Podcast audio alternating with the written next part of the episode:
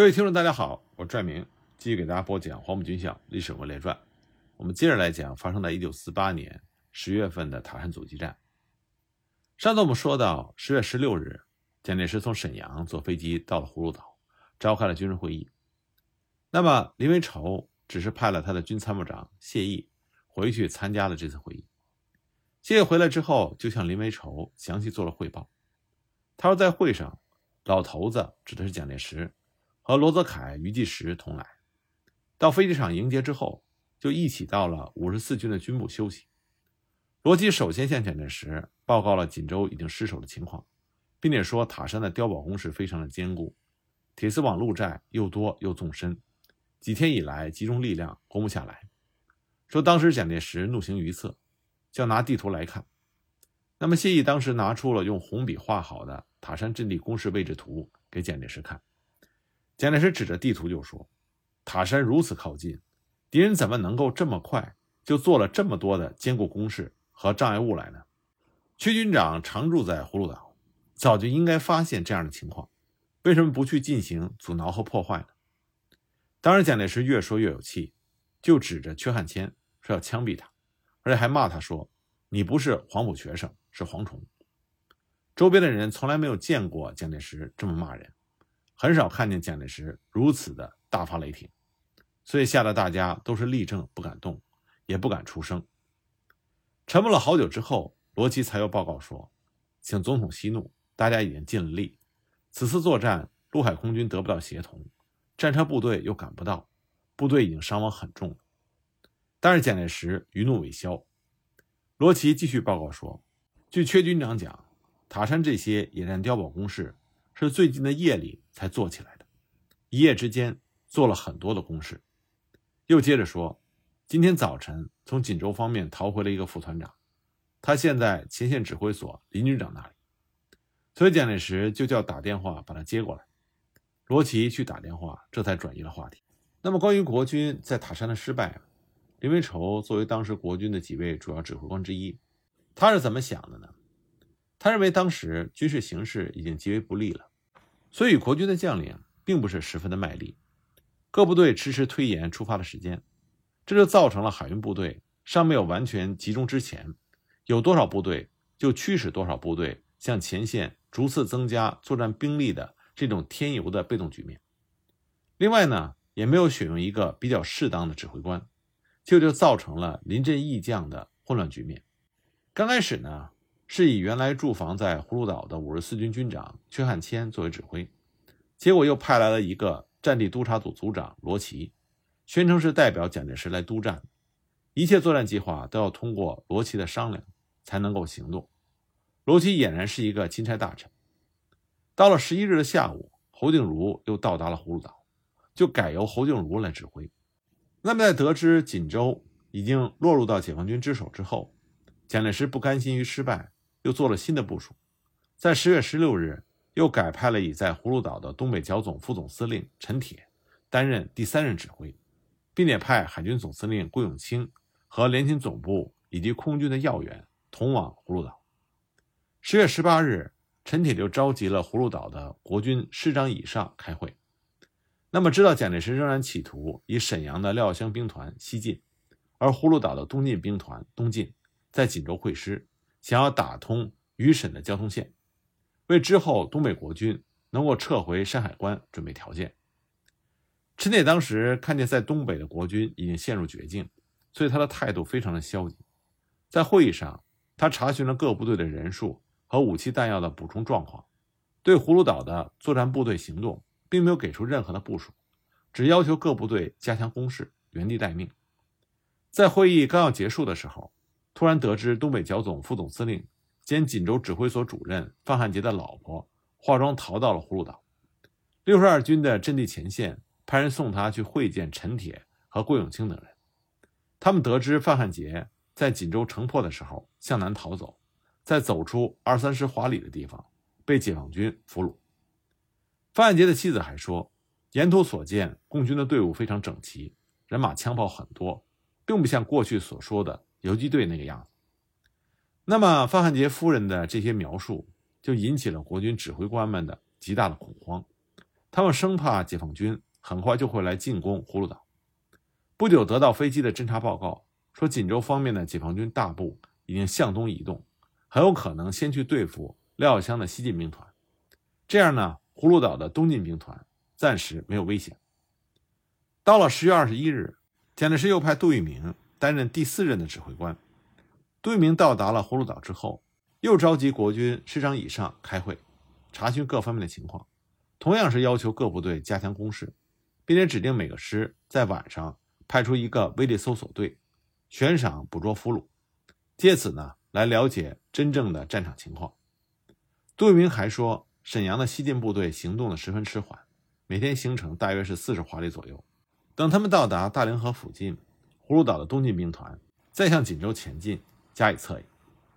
阙岸谦当时就说：“锦西县城西北地区，国军部队和解放军的警戒部队相距只有几百公尺，一切行动都能够看得见。今后部队向锦州方面移动的时候，葫芦岛的后方非常容易受到威胁，所以必须先进行扫荡。”杜明当时就决定对锦西城东的塔山方面采取守势，对锦西城西地区进行扫荡，以五十四军两个师作为主力。向锦西县城以西地区进攻解放军的警戒阵地，以六十二军幺五七师进攻锦西县城以北的高地，所有的炮兵部队转移到锦西县城以西地区作为支援。那么，葫芦岛的国军在二十二日做好准备，二十三日开始攻击。林维洲当时担任的是锦西县城东面的指挥，阙汉谦担任锦西县城西面的指挥。这一天呢？国军对几个村庄和小高地进行了反复的争夺，五十四军伤亡甚重，六十二军幺五七师阵亡了营长以下一百多人，直到下午一时左右才停止了战斗。国军碰了一个头破血流，不敢继续前进，主力只能退回原有阵地。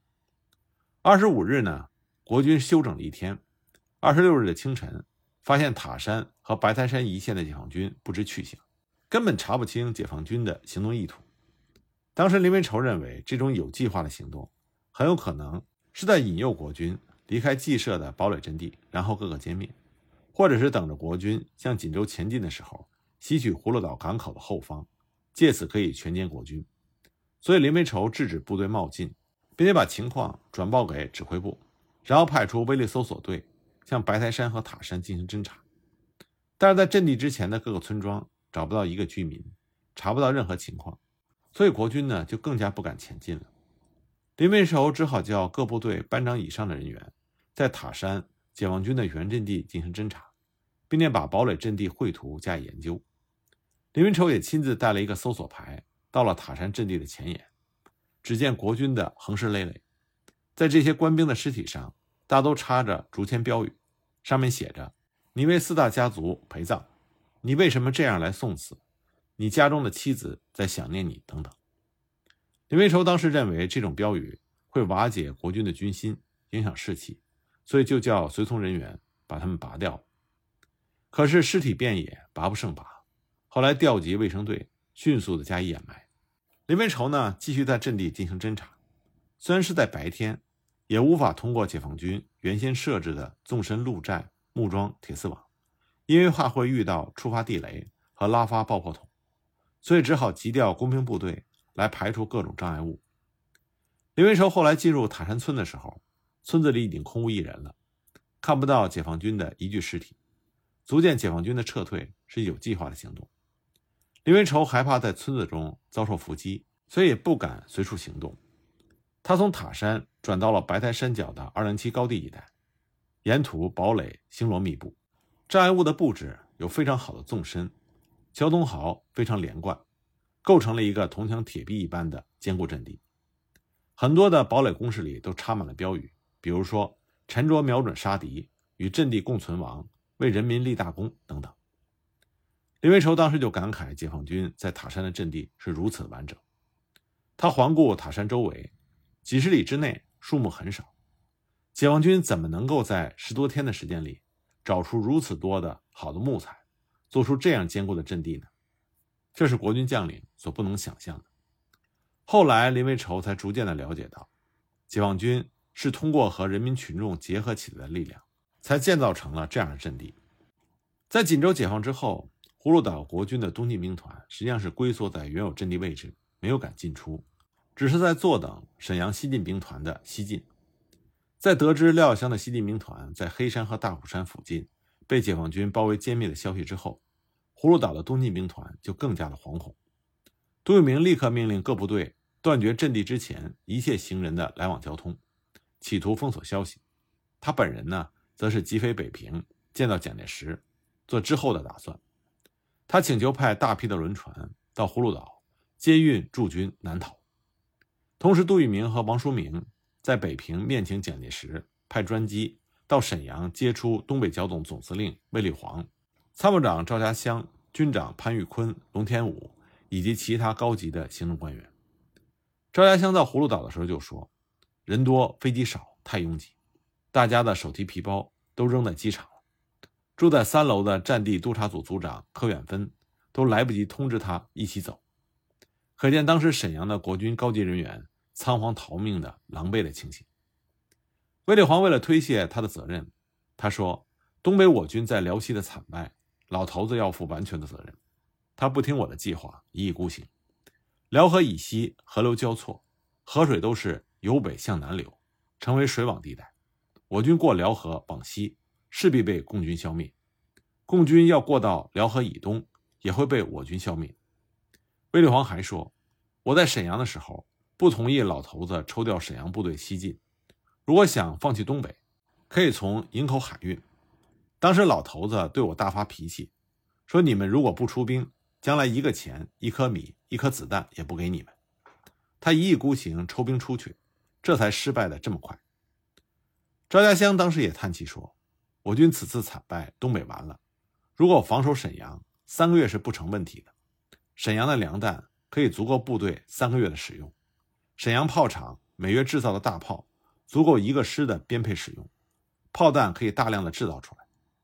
言下之意，赵家湘对于放弃沈阳不胜的惋惜。那么，在东北国军兵败如山倒之后，原来驻防在营口的五十二军的一个师，抛弃了重兵器、行李和骡马，挤在一艘轮船上。仓皇地逃到了葫芦岛。这个时候，葫芦岛的国军已经成为了惊弓之鸟，都在非常焦急地等待着轮船逃命。如果解放军有一小股部队实行进攻的话，那么葫芦岛的国军很有可能全盘崩溃。直到十月一日，杜聿明才开始安排分批的上船。各部队上船之后，也不知道会运往何方。等到开船前几分钟，才由杜聿明亲自下达了开船命令和登陆的地点。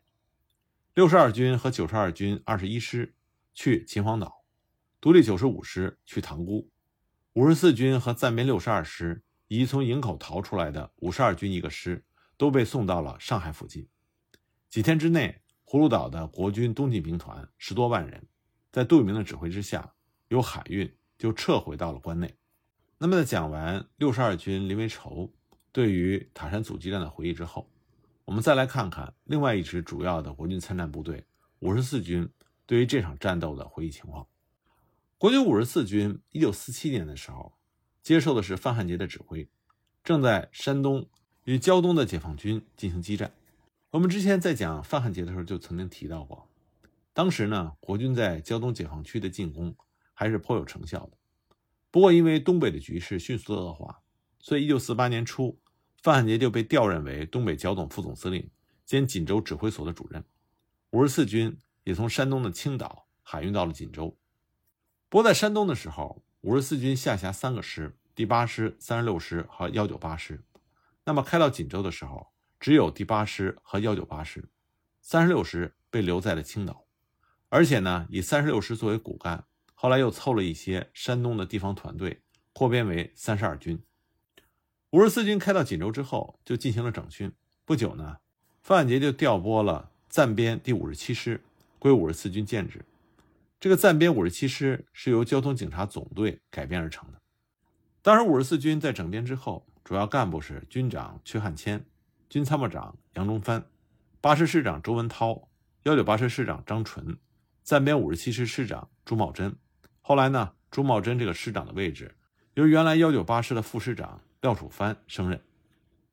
在五十四军没有到锦州之前，锦州原来驻有第六兵团孙渡部的九十三军，范汉杰调驻锦州之后，孙渡改任热河省政府主席，那么他的兵团司令官则由九十三军军长卢俊全升任。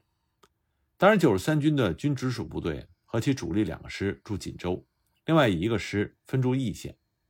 之后，关内战场吃紧，原来驻守在锦西葫芦岛的李弥兵团的第九军被调往山海关内，所以范汉杰呢，以锦西和葫芦岛地区非常重要作为理由，派有五十四军，并且配属新成立的暂编六十二师接替这个区域的防守。五十四军到达锦西葫芦岛之后，他的部队配备呢？是以第八师担任锦西以西及西北方向的守备，幺九八师担任锦西以东及东北方向的守备，两翼依托大海，对北构成一个环形阵地。暂编五十七师和暂编六十二师分别控制葫芦岛、锦西之间的地区机动整训。在接地防务完毕之后，整个五十四军就立刻开始紧张的加强阵地工事的构筑。五十四军当时下属各师的实力。第八师和幺九八师虽然在胶东作战的时候有一定的损失，但是经过在锦州半年多的整顿补充，已经大致上完整恢复了。暂编五十七师是由交通警察凑编而成，武器破旧，人员不足，尤其是重武器缺乏，战斗力薄弱。暂编六十二师原来隶属于廖耀湘的新编第六军，在法沪作战的时候全师覆灭，后来是由新六军其他的部队抽调干部。再由沈阳空运锦州补充的新兵和装备武器，由于时间比较短，兵员武器都没有完全的补充齐备，所以战斗力也不够强。据五十四军的国军将领回忆，当时南京国民政府已经将法币改为金圆券，币值贬落，一日数贬。再加上国军将领呢领下薪饷之后不及时发放，换成金条，压上一周半个月之后再行售出，这样呢他们就可以获利。但是官兵看到这种情况，自然是心生不满。另外呢，劫收之风非常的盛行。像阙汉谦在锦州的时候，就派他的人力输送团，大量的拆除锦州大凌河北岸造纸厂的钢铁，运到天津、上海出售牟利。在锦西构筑防御工事的时候，也省下了数百吨的钢筋，准备进行出售。那么这种情况，国军的官兵看在眼里，自然是各个侧目，怨声载道。军心涣散，上下不和。记得当时国军的士兵在发饷的时候，领到不值钱的军员券，会当着官长的面大声的骂街，甚至有不转身就把票子撕烂的。当时就大声的说：“你给老子多少钱，老子就给你打多少钱的仗。”即使连下级的军官也经常气愤的说：“此处不留爷，自有留爷处；到处不留爷，爷去找八路。”由此可见，当时国民党的军心士气。在锦州战役的序幕还没有揭开之前，当时的气氛就已经非常紧张了。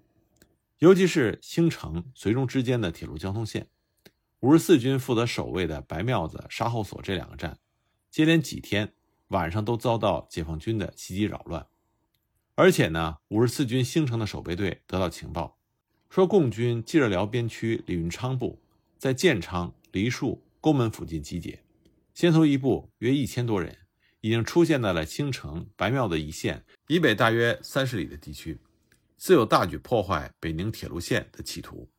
不过，五十四军的指挥部呢，并没有能够判明当时东北野战军的真正企图，所以认为这些情报很有可能是共产党地方部队的小规模集结，企图破坏国军关内外部队衔接处的薄弱部，对北宁线铁路交通进行破坏。所以，五十四军军部就命令第八师二十四团。和幺九八师五九三团用火车输送，分别在白庙子车站和兴城车站下车。到达之后，严密封锁消息，利用夜色，以分进合击的姿态，对兴城至白庙子一线以北三十里地区的解放军加以包围拒歼。不过，解放军的地方部队早有防备，所以国军部队只是扑了一个空。不过，到了第二天的黄昏，兴城的守备队就开始向军部发电报告急。说解放军的主力已经进抵兴城的近郊，那么这个时候呢，五十四军的军部也接到了锦州方面的指示，说解放军在辽西发起大规模进攻的企图已经非常明显，所以五十四军的军部就电令兴城的守备队迅速回撤白庙子沙号所的警戒部队，然后撤离兴城。不过当天晚上，解放军就攻下了锦西兴城之间的韩家沟车站，这就截断了锦西和兴城之间的交通，并且向兴城发起了围攻。五十四军军部当即就命令第八师配属暂编五十七师两个团及一部守备原阵地，以主力驱逐锦西、兴城之间铁路沿线的解放军，恢复锦西和兴城之间的交通，接应兴城的守备队撤回锦西。第八师接到命令之后，就在次日拂晓，下令暂编五十七师两个团由该师的副师长指挥，沿着铁路线向兴城方向前进，迅速驱逐韩家沟车站附近的解放军。而第八师的主力呢，依托现有阵地，沿着锦兴铁路的北侧，联系暂编五十七师向兴城前进，寻求攻击解放军的侧背而夹击。暂编五十七师的部队尚没有到达韩家沟车站。就遭到了解放军的猛烈进攻，接任不久，一个团就被东北野战军完全击溃，另外一个团也遭到了很大的损失。还没有到中午，就已经被压迫缩守在锦西的鸡舍阵地。而第八师的部队在出击之后不久，也遭到优势的解放军的猛烈迎击，其攻势之猛，炮击之猛烈，是第八师参加东北战场之后前所未见。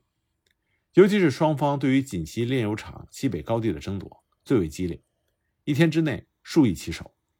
由于这个高地距离国军锦西守备阵地的要害部位锦西炼油厂比较近，可以俯瞰国军的全部阵地，所以国军不可能轻易的放弃。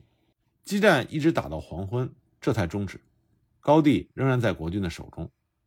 在争夺高地的战斗中，国军第八师重伤阵亡了营长各一人，伤亡官兵四百多人。黄昏之后，由于暂编五十七师部队的后撤，这样就让国军第八师的处境突出出来。所以第八师调整部署，除了留置有力的一部确保高地之外，师主力撤到锦西既设阵地据守。入夜之后呢，战场全线陷入沉寂。第八师的师长周文涛在部署调整就绪之后，就回到了炼油厂师司令部。大约到了午夜时分，五十四军军部的副参谋长。亲自来第八师的师部，面授军部部署调整的计划。这位副参谋长呢，他首先谈到了当时双方的情况，说兴城已经在拂晓前被解放军攻破，守备队全军覆没，而且呢，根据逃回的官兵报告，说当面的解放军仍然在持续增加。暂编五十七师的两个团在今天的战斗里损失严重，已经没有战斗力了。第八师苦战一整天。也有相当的伤亡，并且颇为疲惫，应付今天的攻势已经非常吃力。如果对面的东北野战军再加强攻势的话，能否再做像今天这样的顽强抵抗也成问题。同时呢，锦西周围的阵地范围过大，兵力部署本来就显得单薄，所以军长阙汉谦的意思，为了加强守备、测定安全，决定放弃现有阵地，退守葫芦岛的外围。那么第八师的国军指挥官。在听完了这个传达之后，师长周文涛未置可否。不过参谋长石友仁当时提出了反对意见。那么他提出的反对意见是什么呢？而之后国军第八师又会按照什么样的方案进行行动呢？我们下一集再继续给大家讲。